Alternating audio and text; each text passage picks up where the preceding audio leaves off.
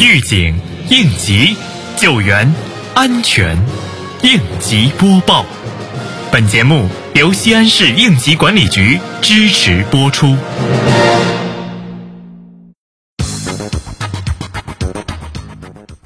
日前，市应急管理局召开全局党史学习教育动员大会。会议学习传达了习近平总书记在党史学习教育动员大会上的重要讲话精神和中共中央、省委、市委关于党史学习教育活动的有关精神，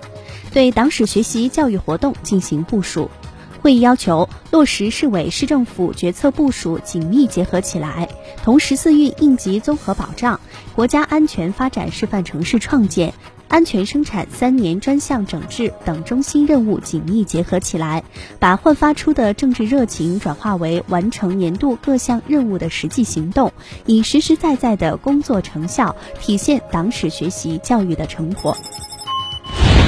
近日。临潼区森防办组织召开森林草原防灭火会议暨森林草原业务培训会议，盐山街办和森防指相关单位人员参加。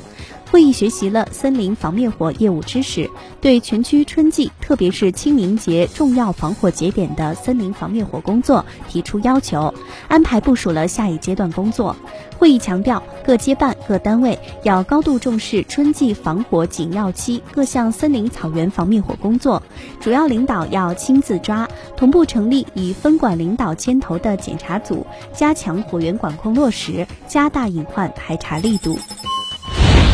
近日，碑林区应急综合监管科执法人员对辖区建筑施工现场安全生产工作进行督查检查。执法人员查阅了施工单位资质、技术交底、应急预案、安全责任险等情况。执法人员要求项目相关负责人在安全管理上要高度重视，突出企业安全生产主体责任，规范内部安全自查机制，积极开展突发事故应急演练，加强员工安全教育培训力度，有效防范各类事故的发生，确保项目安全有序进行。